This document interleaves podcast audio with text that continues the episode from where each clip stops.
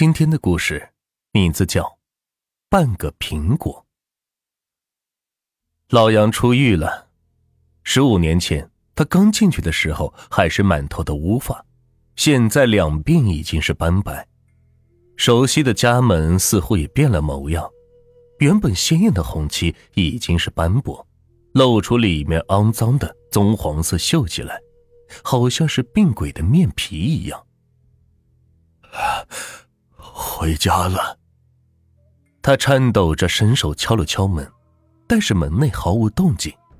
许久，门开了，一个憔悴而苍老的女人从门后慢慢的探出脸来，四目相对，两眼灼黄的眼睛都闪着泪光。老杨声音哽咽，是说不出话来。是今天出来的吗？怎么也不跟我说一下？女人忙将门打开，让老杨进来。熟悉而陌生的家，脱落的墙皮，积满灰尘的相框，被蜘蛛网封住瓶口的花瓶，裂开了一条长缝的镜子。许是离开家的时间太久了，老杨愣愣的站在客厅中央。他将他的行李是卷放在地上，扬起了一阵尘土。两个人手拉着手坐在沙发上，仿佛要将十几年没说的话一下子都说尽。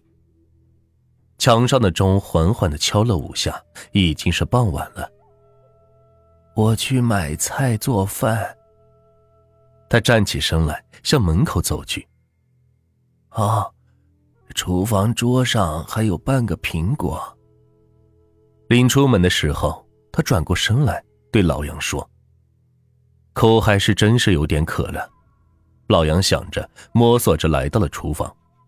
厨房的桌上果然有半个苹果，红红的苹果皮，雪白的果肉，看起来像是刚刚切开的。老杨拿起苹果是咬了一口，嗯，好甜。以前在家的时候，他每天都会买苹果回来，他挑的苹果又大又甜，吃的时候都是切开来。两个人一人吃一半。那个时候，老杨最喜欢吃他买的苹果。第二天，两个人起了个大早，将屋子里里外外是打扫了一遍。原来破旧不堪的屋子一下子变得好像是新房子一般。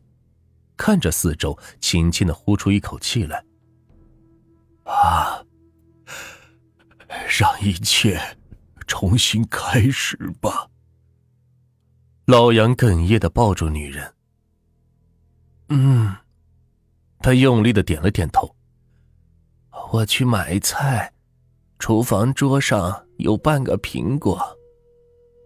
从这天起，老杨每天都能吃到他切的半个苹果。就这样过了一个星期，这一天他像往常一样出去买菜，老杨坐在沙发上等他。一个小时过去了，他还没有回来。两个小时过去了，他还没有回来。快傍晚了，他依旧是没有回来。老杨是坐不住了。由于年岁已高，他也不知道去哪儿找他，只能是拨打电话报了警。打完电话后，老杨突然想起来，自己已经一天没吃东西了。他来到厨房，桌子上还像往常一样放着半个苹果。他拿起苹果，狼吞虎咽的吃了下去。饥饿感一下子是减轻了不少。这一天晚上，老杨坐在沙发上，是一夜未睡。第二天，他还是没有任何的消息。但是奇怪的是，厨房的桌上依然放着半个苹果。老杨饿的是实在不行了，他把半个苹果吃完，又打开了冰箱门。这时，他惊呆了。冰箱里边是挤满了切成两半的苹果，层层叠叠的摞在一起。随着冰箱门的打开，里边的苹果是扑通扑通的滚落到地上，一个又一个。它们从冰箱里冲出来，是铺满了地板，渐渐的又挤满了整个屋子。老杨伸出颤抖的手，从地上捡起半个苹果，是咬了一口。啊！好多的苹果，好多苹果。老杨坐在地板上，是低声嘟囔着，手里拿着护士刚刚递给他的半个苹果。